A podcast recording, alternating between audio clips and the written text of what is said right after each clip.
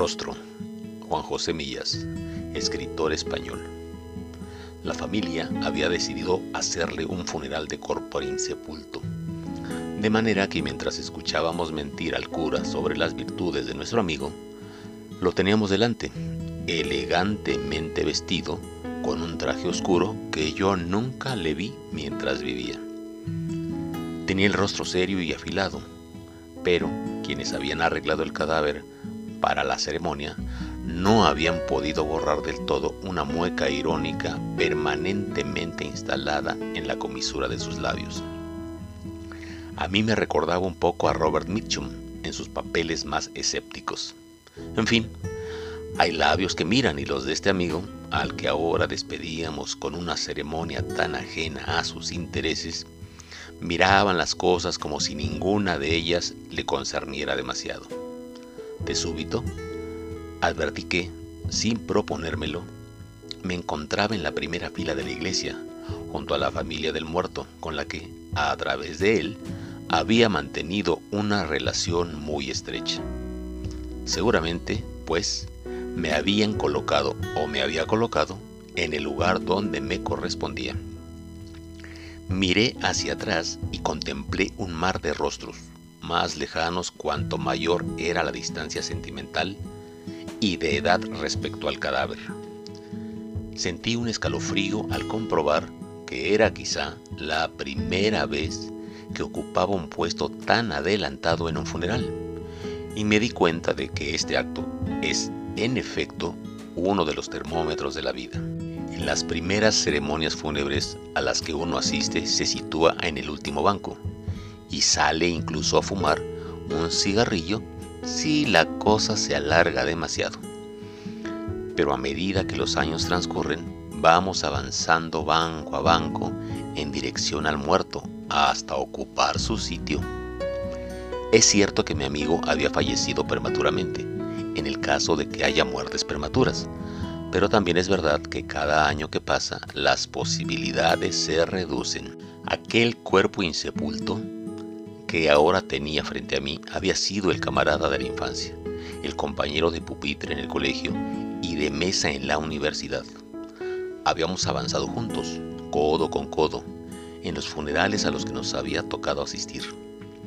El último que recordaba era el de un profesor de los tiempos de la universidad con el que luego tuvimos una relación amistosa. En esa oportunidad ocupamos un asiento situado más o menos hacia la mitad de la iglesia. Recuerdo que al salir fuimos a tomar una copa y mi amigo comentó que estaban volviendo a ponerse de moda las pompas fúnebres de carácter religioso. Y era verdad. Después de una época de ateísmo militante, la gente volvía insensiblemente a utilizar los templos como espacio de relación social. ¿Quién nos iba a decir aquel día que esa moda se cebaría en él? ¿Quién iba a imaginar que mi amigo estaba a punto de dar un salto mortal, nunca mejor dicho, que le llevaría directamente al catafalco, saltándose la mitad del escalafón y abandonándome a mí en la primera línea de fuego? Esto es lo que suele decirse cuando alguien muere, que quién lo iba a imaginar, como si fuera el primer difunto de la historia. Pero se mueren todos, nos morimos todos aunque cada muerto parezca el primero. Mientras me entregaba a estas reflexiones intentando evitar que mis ojos recorrieran por centésima vez la expresión de mi amigo insepulto, percibí el nacimiento de un tic nervioso en la comisura de mis labios. No le di importancia hasta que advertí que aquel movimiento intentaba modelar en mi rostro un gesto de escepticismo, de distancia. De hecho, el tic cesó cuando, desde mi percepción, esa labor estaba acabada. Miré entonces el rostro del muerto y me pareció que había desaparecido de sus labios la mueca irónica que no habían logrado borrar los restauradores de cadáveres.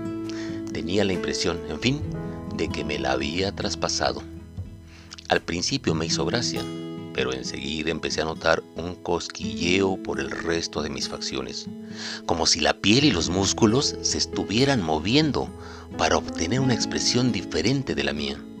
En pocos minutos, aunque no tenía ningún espejo delante, sentí que con ese reajuste muscular mi rostro era exactamente igual al de mi amigo muerto.